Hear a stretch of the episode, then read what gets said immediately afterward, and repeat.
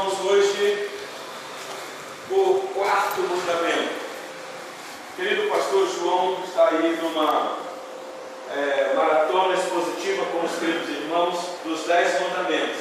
E o pastor João disse para mim, pastor, este mandamento nós vamos tentar lidar ele em cinco lições. Então eu penso que hoje, eh, semana passada, acho que ele encerrou terceiro mandamento com vocês aqui, não foi isso? Então hoje se inicia o quarto mandamento, e me parece que no quarto mandamento serão cinco lições. Eu quero entender que essas cinco lições se dará possivelmente em cinco estudos. Possivelmente. Tamanha informação que nós temos aqui. Então hoje eu vou tentar ver com vocês um apanhado geral do que é o quarto mandamento. Vamos analisar alguns textos, mas depois, na próxima quinta-feira, o pastor João entrará mais a fundo com vocês, dando maiores informações. Porque aqui está a grandeza, meus irmãos, do ensino bíblico. Ainda que o pastor exponha o quarto mandamento, semana que vem o pastor João vem para expor o mesmo quarto mandamento, mas numa outra perspectiva. Aqui está a graça da multiforme é, ação de Deus na vida dos pregadores. Por causa da palavra que é viva, ela é aplicável aos nossos corações de várias maneiras. Um sentido só, mas as aplicações são variadas. Então aqui está a grandeza. E nós não podemos sair do ponto central do que é o quarto mandamento, mas as aplicações elas podem se variar. Então, abra sua Bíblia por gentileza, no livro do Êxodo, capítulo 20.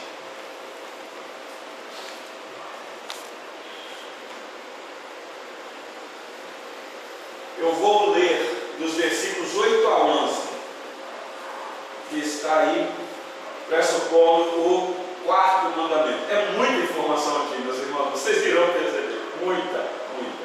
Eu vou tentar ver com vocês aqui com calma, sem a gente ter muita pressa, deixa eu ver a hora, para também não exceder o tempo. Mas a nossa oração é que o Espírito Santo abra o nosso entendimento para compreender claramente o texto. Diz assim a palavra do nosso Deus. Posso ler? Êxodo capítulo 20, versículo 8 a 11. Lembra-te do dia de sábado para o santificar. Seis dias trabalharás e farás toda a tua obra. Mas o sétimo dia é o sábado do Senhor, teu Deus.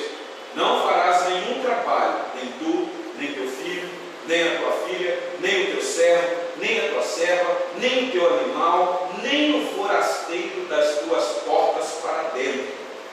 Porque em seis dias fez o Senhor os céus e a terra, o mar e tudo que neles há. E ao sétimo dia descansou. Por isso, o Senhor abençoou o dia de sábado e o santificou. Até Eu quero ver com vocês, com muita calma, como é estudo bíblico, nós estamos aqui para aprender, tá bom, meus? Então pode ser coisa nova que vocês irão ouvir. O texto é bem antigo, mas talvez o ensino possa ser novo do ter ouvido. Então eu quero com calma aqui ver as comparações de texto, para a gente não se precipitar. Então, paralelo a esse texto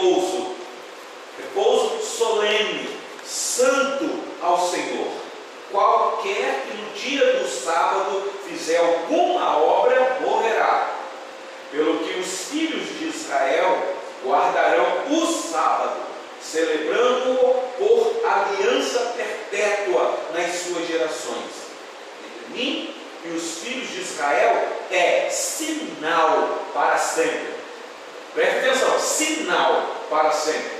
Porque em seis dias fez o Senhor os céus e a terra, e ao sétimo dia descansou e tomou alento.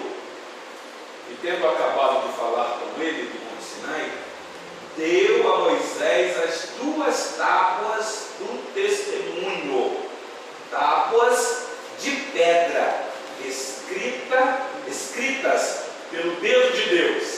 Que coisa! Claro que isso daqui, meus irmãos, é uma metáfora. Isso aqui é uma figura de linguagem, porque Deus não tem dedo. Isso aqui é uma linguagem para nós que temos dedo compreender que aquela, aquele mandamento veio da parte de Deus, como se Deus materializasse com o dedo. Você, você lembra de Daniel? Acho que é, esqueci qual é o capítulo, mas quando registrou para nós aquele episódio lá no palácio de Belsazar, do rei, aquela, aquele dedo escrevendo na parede, é um daquele mesmo dedo que escreveu os mandamentos aqui. Dedo de Deus, dedo de Deus. Mas aí tem uma outra narrativa. Aqui eu queria que você destacasse a palavra sinal, tá bom? O sábado aqui é apresentado como um sinal. Vocês sabem que sinal é algo que existe para apontar para uma realidade maior. O sinal não tem a sua significância em si, mas aponta para um local é, mais apropriado. Por exemplo, você pega aqui o carro, vai saindo aqui, você quer ir para o hospital regional, ou para o shopping Monte Carlos, ou então Partagem. Aí você chega ali e tem uma placa, um sinal, escrito assim, ó, Monte Carlos a tantos quilômetros ou metros. Então a placa é um sinal te mostrando para onde está o shopping. Então, agora imagine você pegar o teu carro, você está indo para o shopping e chegou no sinal onde está escrito Monte Carlo, só está te indicando, aí você para ali com a sua família e fala, quero ir no shopping. O shopping está tudo aqui, é só uma placa, é só um sinal. O shopping está mais lá na frente. Então, o sábado é uma placa bem grande, apontando para uma realidade maior. Presta atenção nisso daí, tá bom, meus irmãos? Mas vamos ver um outro texto. Deuteronômio, a repetição da lei. Deuteronômio 5.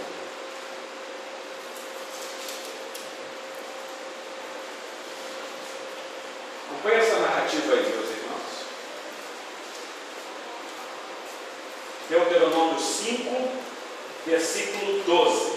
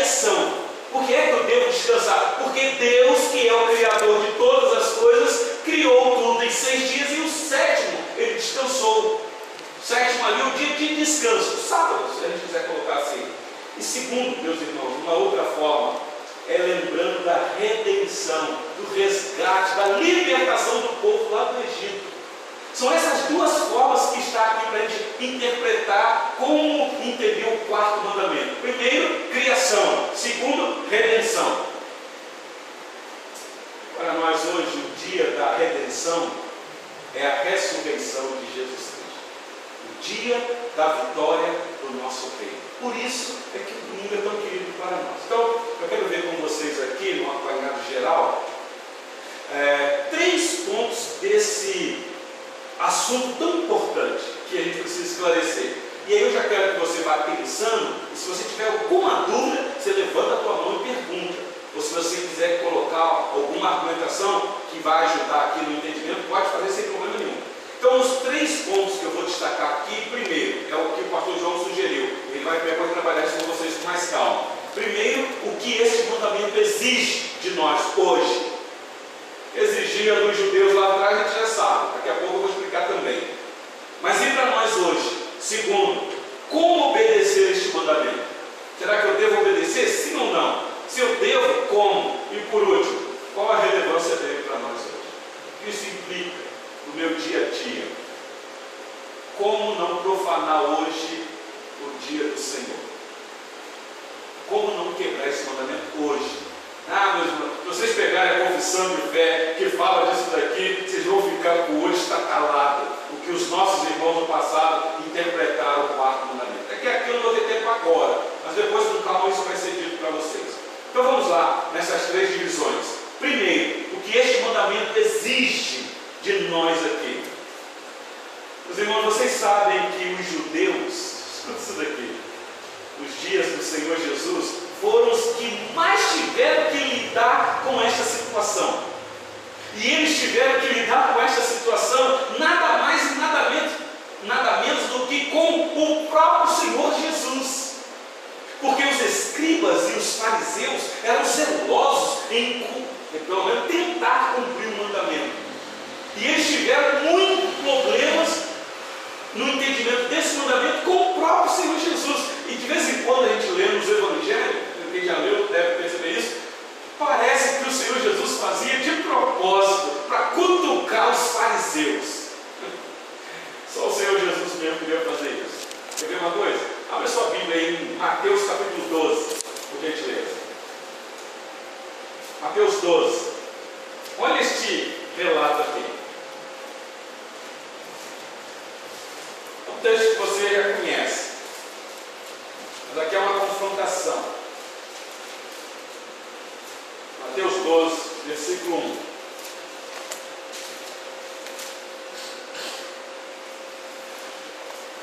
Acharam aí? Eu vou ler. Por aquele tempo, em dia de sábado, pode ter, em dia de sábado, passou Jesus pelas searas. Ora, estando os seus discípulos com fome, entraram a colher espigas e a comer. Os fariseus, porém, vendo isso, vendo isso o quê? Vendo que num dia de sábado estavam ali os discípulos do Senhor Jesus colhendo as espigas de milho. Possivelmente milho. Os fariseus, porém, vendo isso, disseram: Eis que os teus discípulos fazem o que não é lícito fazer em dia de sábado. Porque o mandamento diz: quem é, quebrar o sábado vai morrer. Só que os fariseus aqui estão interpretando ao, ao bel prazer deles. Porque eles pegaram lá a lei de Moisés e acrescentaram detalhes àquela lei. Acrescentaram é, é, importância na lei que Moisés não havia dado. Não havia dado. Por exemplo, era mais ou menos assim, no sábado, é, é, não está na lei quanto você poderia caminhar. Então eles interpretaram seguinte, não pode caminhar mais de 2 quilômetros. Se você caminhar mais de 2 quilômetros no dia de sábado, você quebrou o sábado. Não está na lei dizendo quantos pesos você poderia pegar no dia de sábado. Então eles interpretaram 2 quilos no máximo. Se passar disso, vocês quebraram então, eu não sei, eles estão polêmicos, eu não sei como é que é, que eles entenderam, assim, olha, os seus discípulos, Jesus, estão fazendo aquilo que não é lícito fazer no sábado. Mas olha só a narrativa, continua aí, versículo 3. Mas Jesus lhes disse: Não lestes o que fez Davi quando ele e seus companheiros tiveram fome? Como entrou na casa de Deus e comeram os pães da proposição, os quais não lhes era lícito comer, nem a ele, nem aos que com ele estavam, mas exclusivamente aos sacerdotes. Meus irmãos, o que o Senhor Jesus está lembrando aqui, os fariseus, é daqueles episódios da, de Davi, quando está fugindo de Saul, precisava de, de alimento, uma vez Davi chegou numa cidade, encontrou o sacerdote, cidade nobre, se não me engano, o sacerdote Aimeleque. E ele está fugindo de Saul. E ele chega lá com os companheiros e está com fome, não tem nada para comer. E pergunta ao sacerdote, tem nada para dar para a gente de comer? O sacerdote fala assim, olha, só tem eu tenho que oferecer ao altar. É o alimento que eu tenho. E aí Davi falou, não, não pode, pode me dar que eu vou comer. E deu para os companheiros e até aquele episódio que ele sai dali, ele vai para uma outra cidade, a capital da, da, da, dos filisteus, e lá encontra um rei lá, e até ele tem que fazer de maluco lá, porque o rei conheceu quem era ele, o, o matador de Golias. E aí então ele começa a virar o olho, dá um ataque epilético, né? Proposital ali, deixando a barba, escorrendo a sua barba, e dá uma de louco. O Senhor Jesus está falando, vocês história de Davi, não conhecem? Claro que vocês conhecem, porque Davi, é, meus irmãos, o homem segundo o coração de Deus dentro da nação de Israel, que até hoje é estimado. A estrela de Davi está estampada na bandeira de Israel até hoje. Então eles conheciam a história de Davi. O Senhor Jesus está lembrando eles aqui. Versículo 5. Volta os seus olhos. Ou não lestes na lei que aos sábados os sacerdotes no templo violam o sábado e ficam sem culpa? Pois eu vos digo, Aqui está quem é maior que o templo. Mas, se vós soubesse o que significa misericórdia, quero e não holocaustos, não teríamos condenado inocentes, porque o Filho do Homem é Senhor do sábado. O que gente está dizendo, esse homem, pensa que é ele, está incentivando o seu discípulo a quebrar o sábado, agora ele mesmo está dizendo, que? Você é maior do que o templo? Quem é você? De onde você veio? Aí ele diz, eu sou o Filho do Homem, e não só o Filho do Homem, o Senhor do sábado. Está aqui quem é maior do que o templo. Meus irmãos, que coisa. Marcos, quando registra este mesmo episódio aqui, vai dizer que o Senhor Jesus disse assim: o sábado não foi feito. Como é que é? Deixa eu ler, melhor ler o texto. Marcos capítulo 2. Olha essa informação aqui. Marcos 2, 27. Alguém lê aí com gentileza. Marcos 2, 27.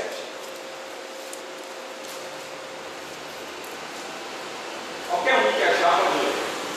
E acrescentou: O sábado foi estabelecido por causa do homem, e não o homem por causa do sábado. É, é, é o mesmo episódio que eu narrei lá atrás. Então o Senhor Jesus dá aqui uma informação dizendo: o sábado foi estabelecido por causa do homem. Não foi o homem que foi estabelecido por causa do sábado. Então mostrou aqui um entendimento correto para aqueles fariseus que tinham um entendimento equivocado do que era o sábado, do descanso, o Shabat, é, que o Senhor santificou.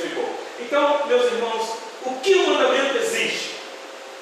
Volta lá para Êxodo, e nós vamos ver o que é que Moisés diz. Êxodo capítulo 20, versículo 8. Está aí, já no início do, do mandamento. O que é que ele exige de nós? Lembra-te do dia de sábado, ou seja, o dia de descanso, o dia que você precisa guardar, porque esse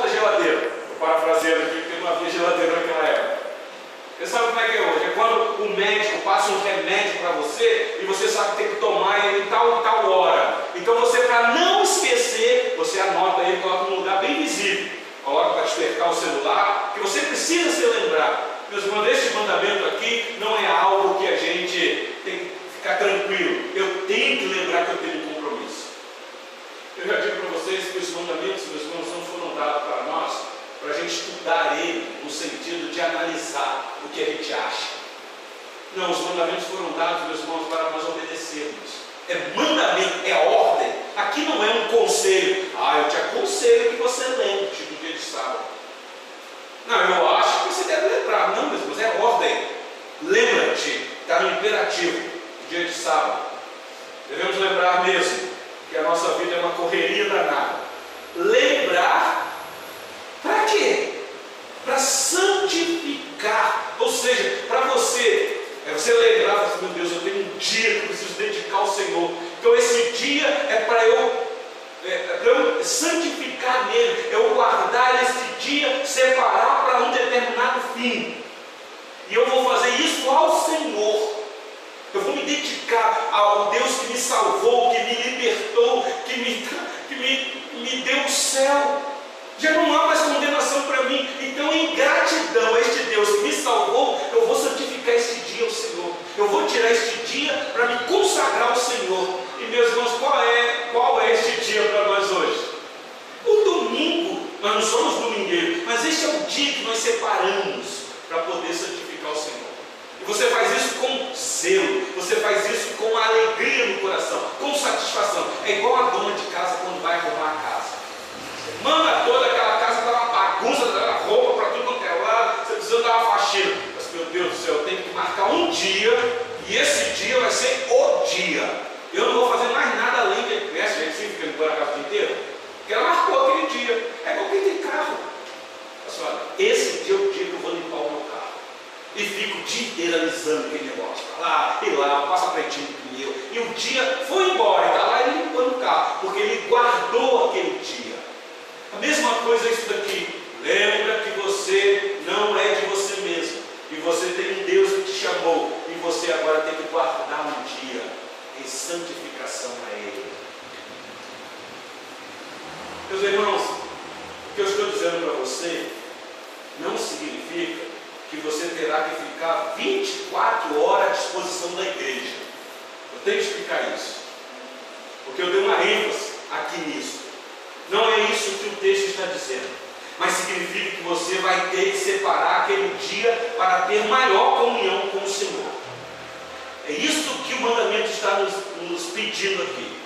É como que em qualquer outro dia você não tem oportunidade, nesse dia você se dedica mais. É isso que lembra disso, lembra disso. Bom, então esse é o primeiro nosso ponto. O que é que o mandamento exige? Lembrança e santificação. Então você vai se consagrar. Aqui que está, eu estou passando por alto. Depois o pastor João vai detalhar isso para vocês, tá bom? Guarda isso no teu coração. Você não pode esquecer que você tem um dia para santificar o Senhor. E qual é este dia, meus irmãos? Por isso é que esta pandemia aí tem atrapalhado muitos. Porque o domingo é tão querido para nós. E tem muitos que não podem vir, que gostariam de vir. Mas eu lamento dizer que tem muitos que poderiam vir e não vêm.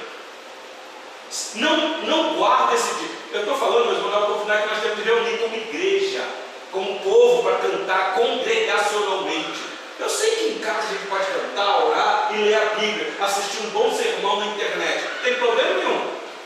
O que eu estou dizendo é que existe um dia para a gente estar junto. E esse dia é o domingo. Esse é o dia da vitória. Esse é o sábado cristão. Então vamos prontamente para o nosso segundo ponto. Primeiro é o que o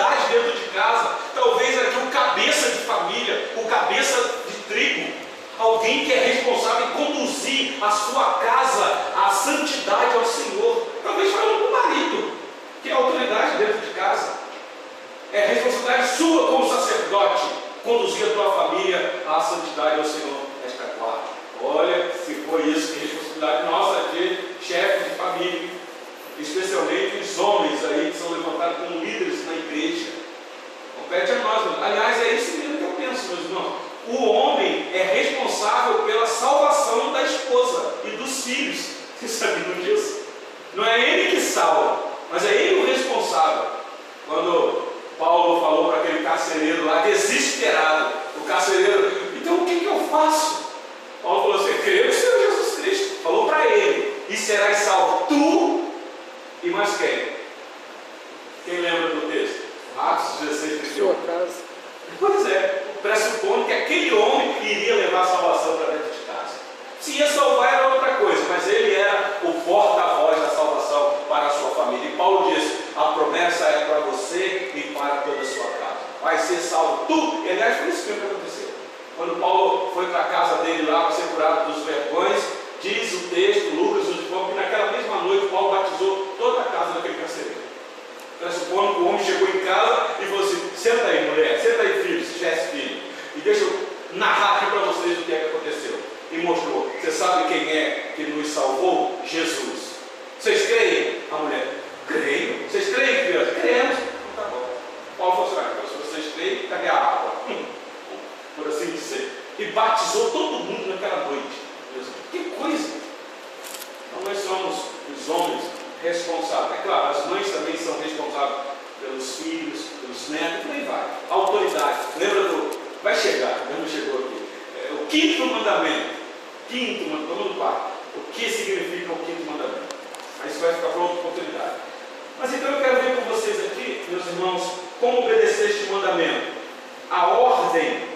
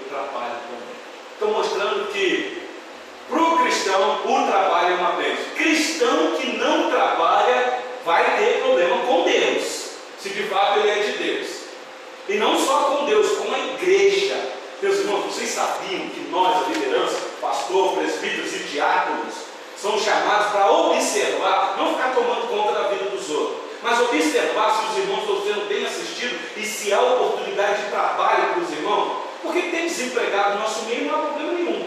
A questão é, existe oportunidade de emprego para que o irmão não fique desempregado? Porque às vezes o irmão quer ficar desempregado porque é vagabundo, não gosta de trabalhar. E existe gente assim, meus irmãos. E eu estou falando isso com base nas escrituras. Paulo uma vez deu uma bronca numa igreja, a igreja de Tessalônica, que por causa do entendimento errado da doutrina da volta de Cristo, me parece que o povo lá não queria mais trabalhar. E aí Paulo tem que escrever uma carta para aquela igreja. E qual é a bronca que Paulo dá lá? Quer ver? Abra sua Bíblia aí, segunda carta de Paulo aos Tessalonicenses. Vê se você lembra disso daqui. Segunda Tessalonicenses, capítulo 3. Você vai encontrar Filipenses, Colossenses, Tessalonicenses. É a segunda. Olha aqui. O irmão Paulo é um pastorzão, amoroso, mas de vez em quando Paulo era meio duro. Falava uns negócios que hoje a gente não teria nem coragem de falar. Capítulo 3, versículo 10, diz assim. 2 Tessalonicenses 3, 10. Porque quando ainda convosco, vos ordenamos isto: se alguém não quer trabalhar, também não coma pois de fato estamos informados de que, alguém delatou, né? entregaram, falaram com Paulo, deram informação para Paulo. Estão informados de que entre vós há pessoas que andam desordenadamente, não trabalhando. Então, a possivelmente a liderança que presenciou Paulo lá na nossa igreja. Paulo, nós observamos lá, tem gente lá que não quer trabalhar de jeito nenhum, Paulo. Não é que não falta trabalho. Tem até trabalho, mas o povo não quer trabalhar, Paulo. E se não trabalha, meus irmãos, aí tem tempo. Tempo para quê? Olha aí o finalzinho do versículo 11. Se intromete na vida alheia. Claro, camarada, tá, tá, tem tempo. Então, o trabalho é uma bênção. O que Paulo está dizendo aqui, eu vou parafrasear. Ele está dizendo assim para a liderança da igreja de Tessalônica: observa lá quem não quer trabalhar. Se não quer trabalhar porque não gosta de trabalhar, então, junta diaconal, corta a cesta básica desse cidadão. Não dá mais nada para ele. Ele vai ter que trabalhar. Que ele está falando aqui? Se não quer trabalhar, que também não coma. Possivelmente comer os favores que a igreja dá. Porque a igreja não é generosa assim. A igreja não tem que atentar a necessidade dos membros. Então aprenda uma coisa, nós devemos socorrer o necessitado, mas não devemos socorrer vagabundos. Olha aqui o texto. Nós vamos ajudar quem realmente quer e precisa ser ajudado. Sim, meu querido irmão, diga. O Iago Martins, do canal Dois Dedos de Teologia, ele escreveu um livro que chama A Máfia dos Mendigos. Como a caridade aumenta a miséria. Ah, eu acho que eu vi isso. É, eu, eu ainda não li, quero ler, mas eu vi algumas entrevistas que ele deu sobre o livro Sim. e ele ficou há cerca de oito meses, ah, vários dias, ele até mesmo dormia na rua para observar como que era a experiência. Ah, e ele chegou a essa conclusão de escrever esse livro justamente nesse fato de que ali tinha muitas pessoas que tinham até mesmo a oportunidade de trabalhar, de sair daquela vida e não queriam sair porque tudo que precisava tinha de uma forma mais fácil do que se trabalhasse. Pois é, pensa, o cidadão é fácil. Tem gente mesmo que mora na rua porque gosta de ficar na rua. Não é porque está passando fome, não tem onde ficar. Se você fizer uma análise, é gente que tem família, tem casa, mas gosta, porque vai ser sustentado vai ter uma equipe lá da Legião da Boa Vontade que vai sustentar. Mas nós já fizemos isso, lá na Central, nós somos uma igreja do centro e tem lá os viadutos de baixo. Um dia nós fizemos é, é uma marmitex recheada, nós vamos sair à noite aqui para poder a, a alimentar esse povo que fica aí na rua. Mas não tinha gente que pegava uma marmita e perguntava o que, que tinha. Eu falei, vamos fazer um levante para ver quem é esse cidadão aí. Pega, anota, quem é você, você tem família, você não tem, vamos investigar. Mas aqui meu irmão está falando da igreja dentro da igreja, dentro da comunidade. Então nós somos a comunidade fraterna, do amor. Nós não vamos deixar ninguém para trás. Lá na central, eu já falei isso para o pastor João. Pastor João, fica atento com a liderança lá do Guanabara e não deixe ninguém passar necessidade. Porque senão a culpa vai ser nossa. Deus vai cobrar de nós. Mas, meus irmãos, vamos também ficar dando mole para ninguém. Porque senão nós não vamos obedecer o que Paulo está dizendo aqui. Nós nos ordenamos. Não é isso que Paulo disse ali? É uma ordem. E Paulo aqui está com autoridade apostólica. Corta uh, o sustento de fulano e tal, porque ele vai ter que trabalhar. Porque tem oportunidade. Tem, tem oportunidade. Então, meus irmãos, os quarto mandamento, como nós dissemos aqui, a ordem é de trabalho. Trabalhar. E trabalhar duro meus irmãos, para que o dia do Senhor não seja comprometido. É, esse é o ponto. Então, o mandamento não só foca no dia de descanso, mas ele foca no dia do trabalho. Trabalho, porque o trabalho é necessário e dignifica o homem. Você se identifica com Cristo, que trabalha, e o Pai dele trabalha também. Meus irmãos, eu tenho que dizer também que a igreja não pode ser um empecilho ao cristão no seu trabalho secular. Eu estou falando aqui para oficiais, diácono, presbítero. Quem é presbítero, Ronaldo? O, o, o, nosso irmão José Sofia também já foi presbítero. E escute o que eu vou dizer isso, meus irmãos, aí tem que tomar muito cuidado, nós como liderança, para não sobrecarregar a igreja.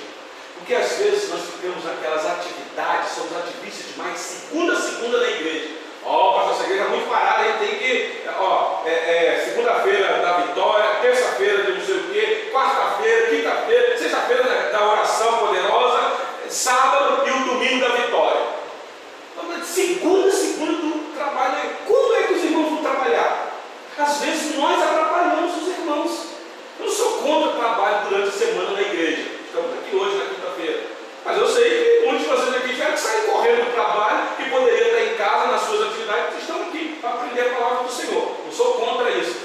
irmãos, a ordem é seis dias para você trabalhar, mas um você tem que santificar. O problema é quando a pessoa trabalha demais. Você conhece gente assim, pastor, eu não tenho nem tempo para ir na igreja. Pastor, eu estou trabalhando muito, eu estou num projeto aí, pastor, que não dá, não dá mesmo. Ou então ele diz assim, pastor, a minha semana foi terrível, pastor, não dá. Eu cheguei no sábado, vou pegar o sábado no nosso calendário, estou arrebentado, pastor, foi demais, não dá, não dá nem para levar o café da manhã no domingo para ir. E à noite não vou também Conhece crente assim? Então, é os dois extremos. Não pode deixar de trabalhar e também não pode trabalhar além daquilo que Deus exige de você. Eu conheço muita gente que gosta de trabalhar, e sai de um emprego, pega outro, trabalha como um doido e não tem tempo para se consagrar ao Senhor. Aí quando precisa, ele parafuso. Porque é necessário, meus irmãos, santificarmos um dia ao Senhor. Então, o dia de descanso é necessário. Você tem que descansar. Isso daqui até a psicologia diz. Você tem que ter um tempo. E eu vou dizer mais. O quarto mandamento não está falando só de igreja. O quarto mandamento está falando de família. Você vai trabalhar seis dias, mas você vai, porque em família você consagra-se ao Senhor também. Você pode separar um tempo para você e a sua família, um tempo de lazer, e vocês irão oferecer aquilo a Deus em consagração. Não há problema nenhum nisso. Mas você não pode trocar o dia de adoração do Senhor, se, especialmente na nossa cultura, a gente tem uma data reservada para se reunir, para adorar o Senhor, e você troca aquilo por outra coisa. Então a gente tem que tomar muito cuidado com isso. Por que tudo isso, meus irmãos? O versículo 11 diz: Porque em seis dias fez o Senhor os céus e a terra, o mar e tudo que neles há, e ao sétimo dia descansou. Por isso, essa informação que Moisés, é, Moisés nos dá, por isso o Senhor abençoou o dia de sábado e o santificou. Então, o dia de descanso para nós, meus irmãos, é uma bênção, já tem uma bênção dentro dele. O Senhor já santificou. Isaías capítulo 40, versículo 28, olha aí na sua, na sua Bíblia. Isaías 40, versículo 28. Daqui a pouco eu vou trazer a aplicação para nós.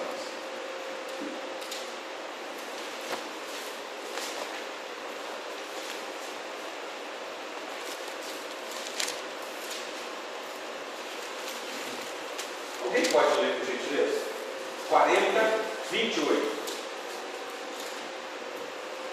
Não sabes, não ouviste o eterno Deus, o Senhor, o Criador dos fins da terra, nem se cansa, nem se fadiga, não se pode esquadrinhar o seu entendimento.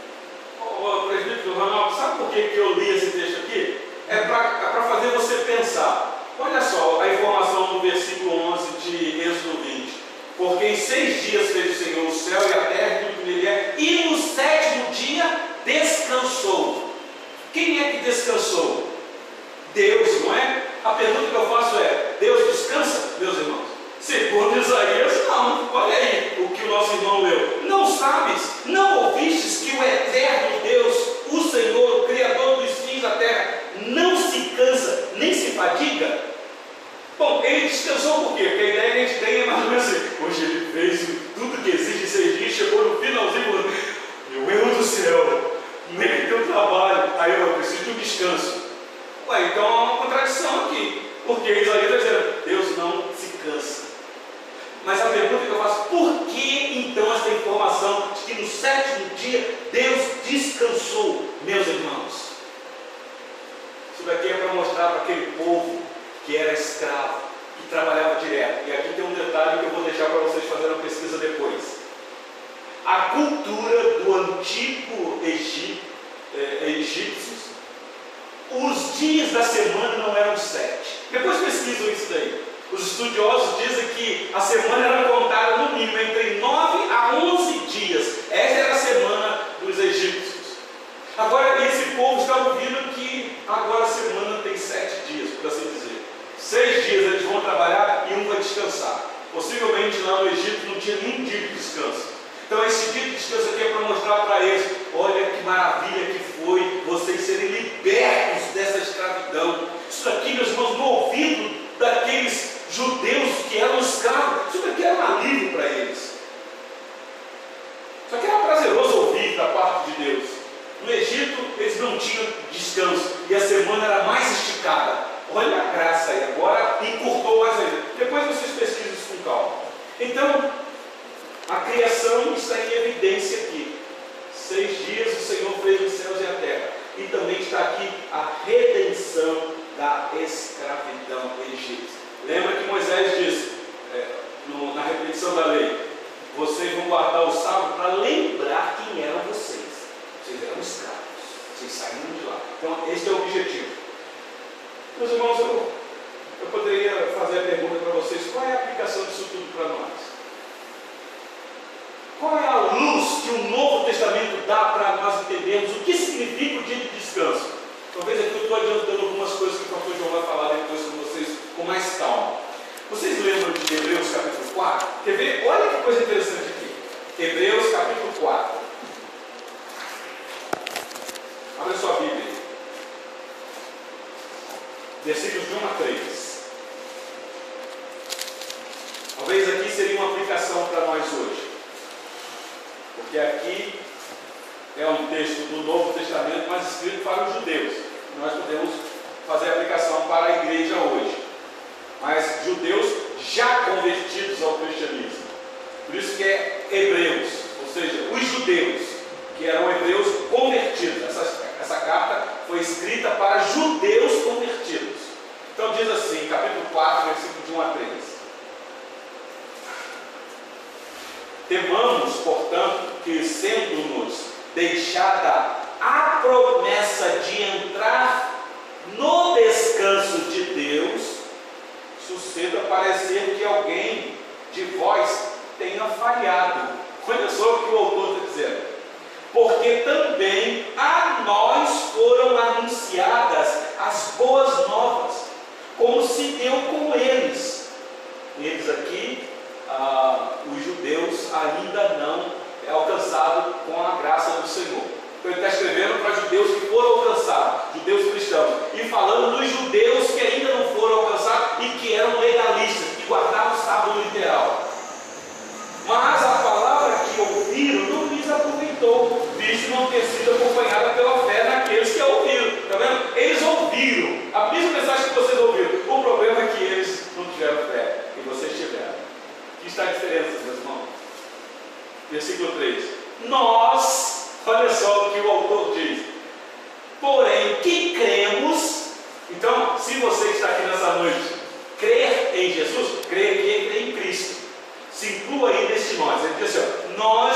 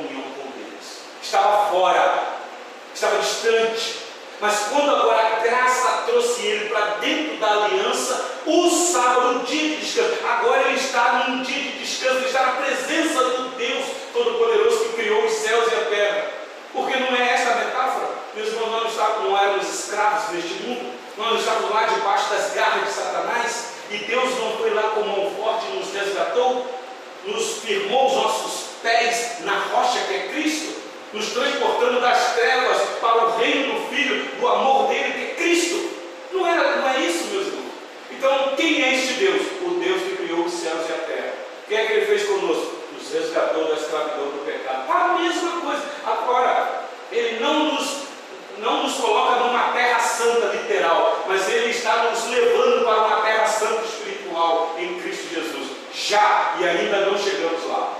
Já estamos lá, mas ainda estamos a caminho de lá. Então, por isso é que o autor está dizendo o seguinte: sabe o que significa o sábado? O dia de descanso? Cristo. Cristo é o nosso descanso. Por isso, domingo é querido para nós. Meus irmãos, não profane o dia do Senhor. Não negligencie o dia do Senhor, o dia da ressurreição, o dia da vitória do nosso Rei, o domingo, porque é o símbolo da vitória do nosso Salvador. O dia que ele ressuscitou. Quando nós é, viemos para cá, meus irmãos, no domingo, nós não somos domingueiros. Mas entenda o que eu estou dizendo. É o dia que nós separamos para consagrar o nosso Deus com mais veemência. Então, no domingo de manhã, eu não vou negligenciar. Se eu posso, se eu posso, eu vou vir. Eu não vou ficar em casa. Porque eu vou pensar: esse Deus me salvou das garras de Satanás, me livrou da morte e do inferno. E eu aqui deitado vendo televisão, quando eu podia estar lá com meus irmãos adorando Ele, que é o amado da minha alma. E à noite também se fala. Então a lição aqui, meus irmãos, é o seguinte: Deus, escuta isso que eu vou dizer para você. Deus não está esperando você dar uma chance para Ele. É que eu ouvi alguém dizer: dá uma chance para Jesus. Ele morreu por você.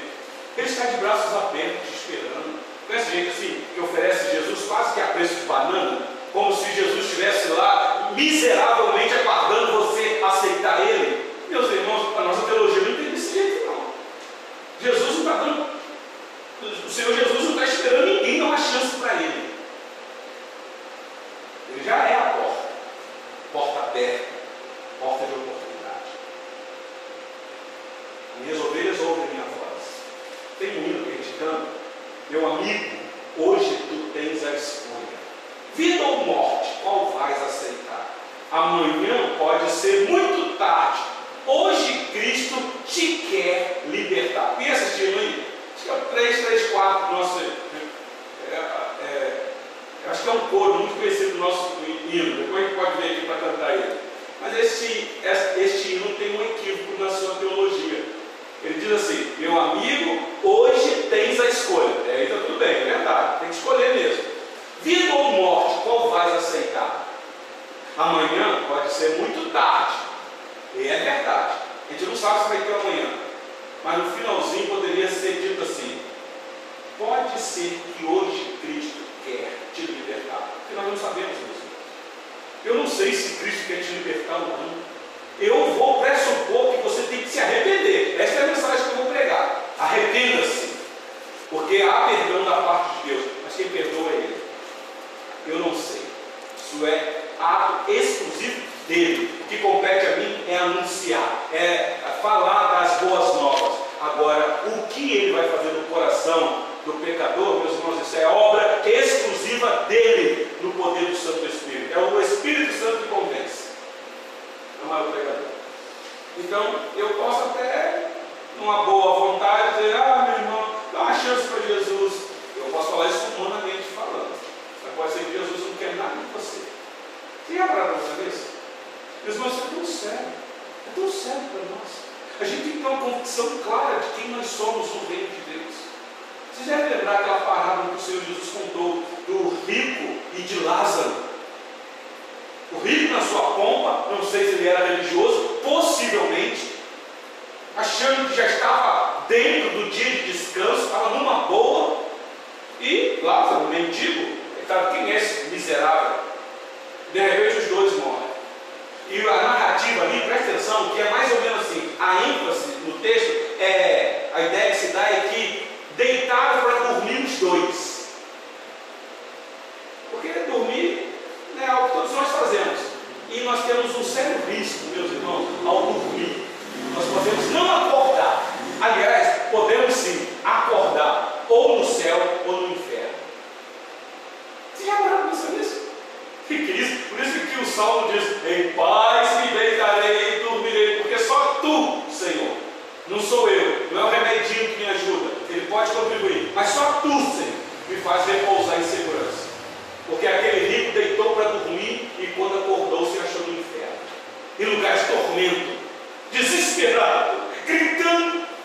E Lázaro deitou e dormiu, acordou no seio de Abraão, lugar de descanso. Então, meus irmãos, a gente tem que refletir quem nós somos no reino de Deus. Lembrar que existe um mandamento. Se a pessoa não aparecer diante diz o texto: Assim jurei na minha ira, não entrarão Negligencie o dia do Senhor para vocês verem só, meus irmãos. Não, dia, não, já estou salvo mesmo. O pastor lá ensinou, a nossa teologia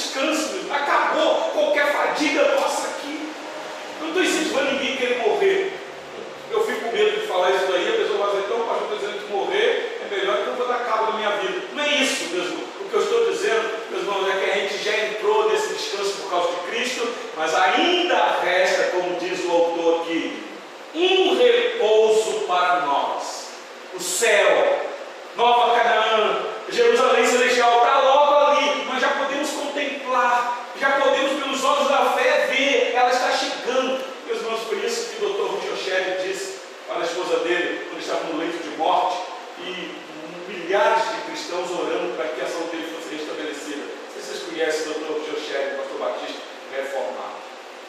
Não assim, para orar para eu continuar aqui não. Porque a minha casa terrena já está desmanchando, mas a minha mansão celestial me aguarda. Eu estou indo de volta para casa. Seu relato que a esposa dele deu depois da morte dele.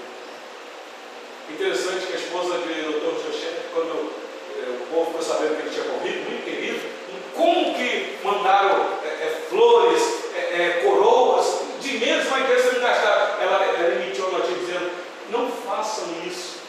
Todas as flores, todas as coroas que vocês quiserem enviar para o Enviem esse dinheiro para missões, que ele ficará satisfeito. Olha a visão dessa dona.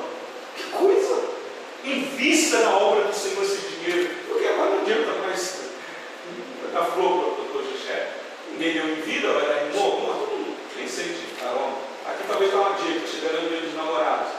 Casados e os namorados. Dê flor enquanto a pessoa está viva, porque depois de morrer não adianta levar flor lá não. Ninguém vai. Morto não sente, não vê nada. Não adianta nem dizer que ama. Fala agora, enquanto dá tempo. Pastor, não sei se o senhor conhece também, tem um, caso também semelhante a esse. Agora eu não sei se é um reformador, se é um dos patriarcas, ele estava indo ser morto, né? Justamente por causa